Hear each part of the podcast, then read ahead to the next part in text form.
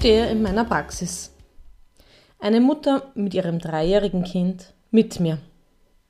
Das Kind neugierig, aufgeregt, etwas zappelig.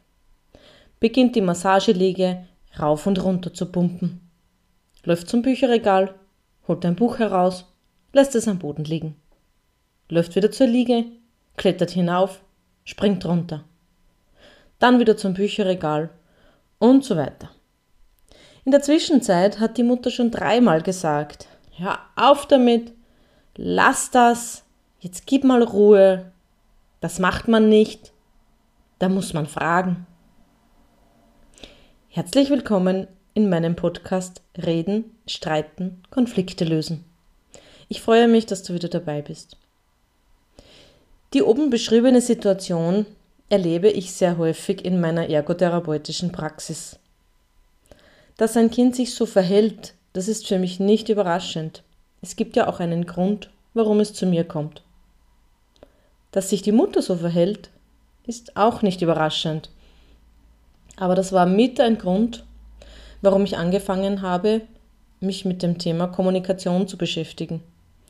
Und zwar, weil solche Aussagen bei den Kindern oft nicht mal beim Ohr ankommen, wenn du weißt, was ich meine. Worüber ich heute mit dir sprechen möchte, sind Ich-Botschaften. Ich-Botschaften sind die Grundlage für eine gelungene und klare Kommunikation. Klingt so logisch, klingt so einfach und ist trotzdem oftmals so schwer. Ein Beispiel aus meinem Alltag. Mein Freund und ich haben letztens miteinander gekocht.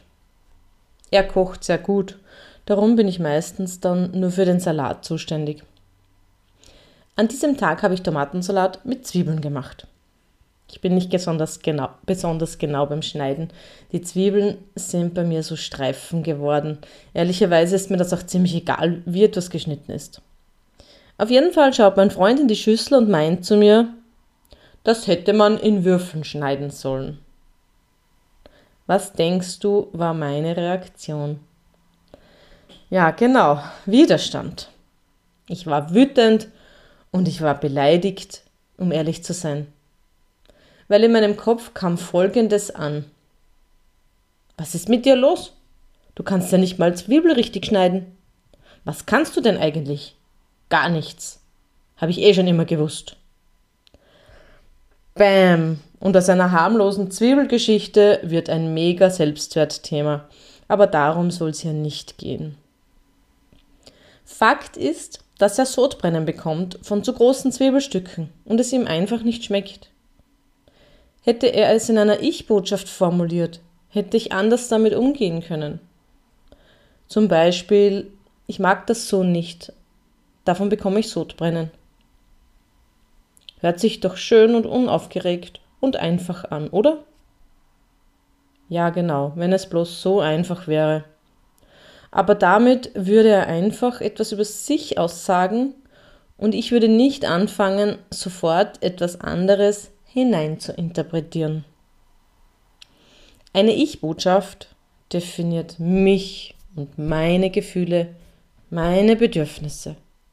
Eine Du-Botschaft beurteilt immer die andere Person. Ich habe Hunger hört sich anders an als Wann gibt's endlich etwas zu essen? Ich bin müde und brauche meine Ruhe. Hört sich anders an als jetzt gib endlich mal Ruhe. Mir ist das zu laut. Ist anders als hör endlich auf, das tut man nicht. Mir ist es wichtig, dass du grüßt, weil ich es höflich finde. Hört sich anders an als grüßen gehört sich oder das tut man.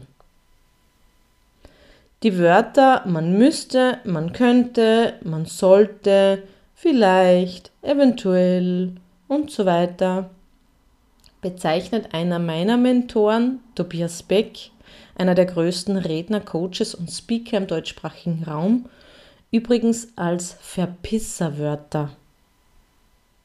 Weil sie nichts mit einer klaren, kraftvollen Kommunikation zu tun haben. Wer sagt denn, dass man etwas tun soll? dass man etwas tun muss. Wer ist dieser Mann? Lass das mal sacken. Vielleicht kannst du damit etwas anfangen und vielleicht magst du versuchen, diese Floskeln aus deinem Wortschatz zu streichen.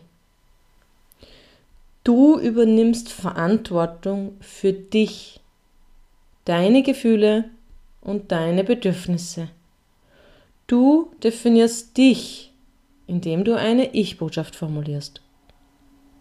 Dadurch entstehen manche Konflikte vielleicht gar nicht erst, weil der Raum für Interpretation kleiner wird. Es gibt jetzt von diesen Ich-Botschaften vier wichtige Kategorien. Die erste ist die aussagende Ich-Botschaft. Ich habe Hunger, ich bin müde, mir ist Höflichkeit wichtig. Ich mag es nicht, wenn, ich bin gern, gerne draußen in der Natur und so weiter. Wenn du dein Kind zum Beispiel vom Kindergarten oder von der Schule abholst und es erzählt dir nichts, das kennst du bestimmt, oder? Dann möchte ich dich fragen, erzählst du deinem Kind etwas?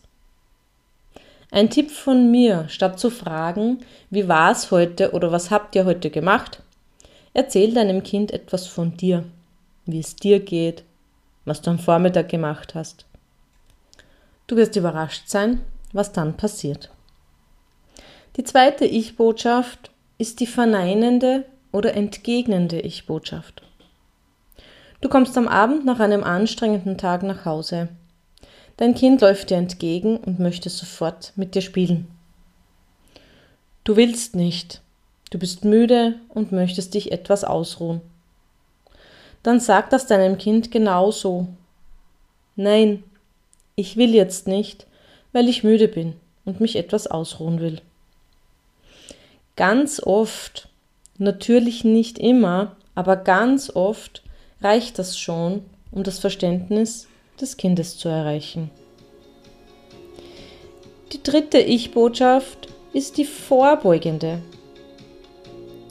Du fährst mit deinem Kind in den Supermarkt und dein Kind möchte immer eine Süßigkeit oder ein Spielzeug haben. Du kannst es zu Hause mit einer vorbeugenden Ich-Botschaft vorbereiten. Wir fahren jetzt einkaufen und ich werde dir dort nichts kaufen, weil ich das Geld nicht ausgeben will. Das ist eine klare Aussage, die etwas über dich aussagt. Das kannst du in ganz vielen Situationen anwenden. Und auch hier bringt das sehr oft ganz viel. Wichtig ist die Begründung dazu. Keine lange Diskussion, sondern in einem oder zwei Sätzen. Und die vierte Botschaft ist die anerkennende und die ist kein Lob. Denn ein Lob ist immer eine Du-Botschaft. Das hast du aber toll gemacht. Da bist du aber brav gewesen. Deine Kinder räumen freiwillig den Geschirrspüler aus. Da könntest du sagen, wow, das freut mich aber, dass ihr den Geschirrspüler ausgeräumt habt. Anstatt eines Lobes könntest du auch die Gefühle des Kindes benennen. Es zeigt dir voller Stolz sein neues Bild, das es gemalt hat. Oder sein Zeugnis mit guten Noten.